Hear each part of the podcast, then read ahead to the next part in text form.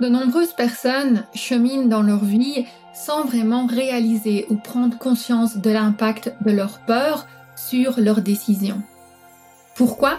Parce qu'au fil des années, la peur a appris à mimer les messages que nous envoie habituellement notre intuition. Et c'est pour ça que beaucoup de personnes ont du mal à faire la distinction entre une peur de l'ego et une peur de l'intuition. Alors comment faire pour réussir à s'en libérer?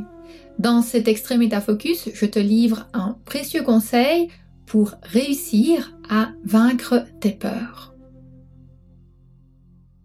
J'aimerais vous faire une petite mise en garde.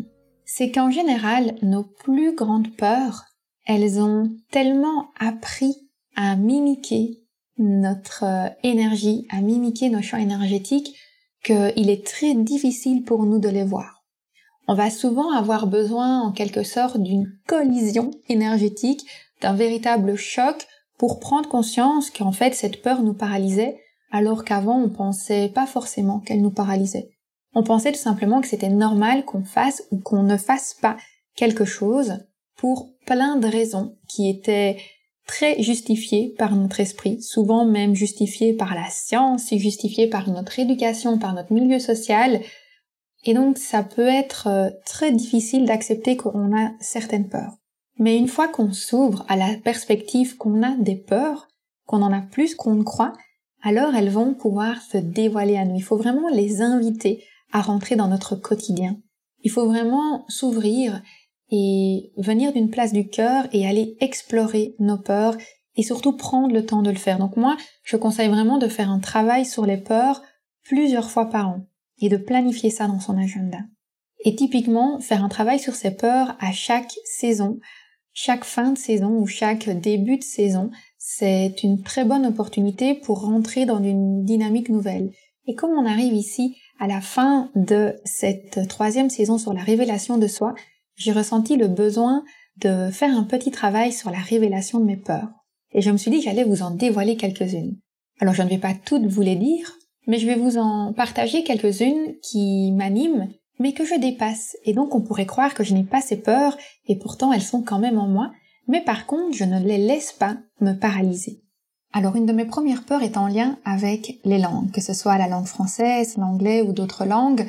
Donc depuis toute petite, j'ai toujours eu des conflits par rapport à ça. Donc mon objectif ici n'est pas d'accuser certaines personnes ou de ou de décrier certains systèmes, mais c'est surtout de prendre conscience des dynamiques qui se sont matérialisées autour de moi suite à ces peurs.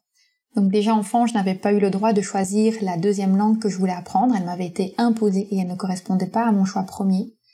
Ensuite, j'ai toujours eu le sentiment que mes profs de langue étaient pas très compétents. Et de toute façon, on me répétait toujours que moi j'étais une personne scientifique, mathématique et physique, donc je me suis vraiment renforcée dans cette idée que de toute façon, moi je ne serais jamais une littéraire. Et c'est allé jusqu'au point où un jour ma prof d'anglais m'a dit que de toute façon, je ne pourrais jamais parler anglais correctement parce que je ne savais déjà pas parler français. Et à cette époque-là, j'étais à l'université et je me souviens qu'une de mes amies m'avait dit mais c'est extrêmement choquant, comment est-ce que la prof a pu te dire un truc pareil? Et j'avais répondu bah en même temps, elle a raison. Et donc je m'étais vraiment ancrée dans cette idée, je m'étais vraiment créé une barrière par rapport au fait de parler différentes langues. Et pourtant aujourd'hui, je vis en Australie, je parle quotidiennement en anglais, j'ai travaillé pour des projets internationaux en anglais, donc euh, finalement, l'anglais est devenu une de mes secondes vies. Cette peur ne m'a pas empêché de vivre ma vie de voyage, ça ne m'a pas empêché de persévérer, de faire des stages, d'apprendre, de prendre des cours d'anglais. En à côté des cours officiels, de vraiment me dire que même si j'avais le sentiment de ne pas être à la hauteur, de persévérer et de me dire que je ne laisserai pas ça me bloquer. Si tu as envie d'explorer ce sujet davantage, je t'invite à aller écouter l'épisode 3.9 du podcast Métasensoriel. Il est disponible sur aromacantisme.com slash 3.9.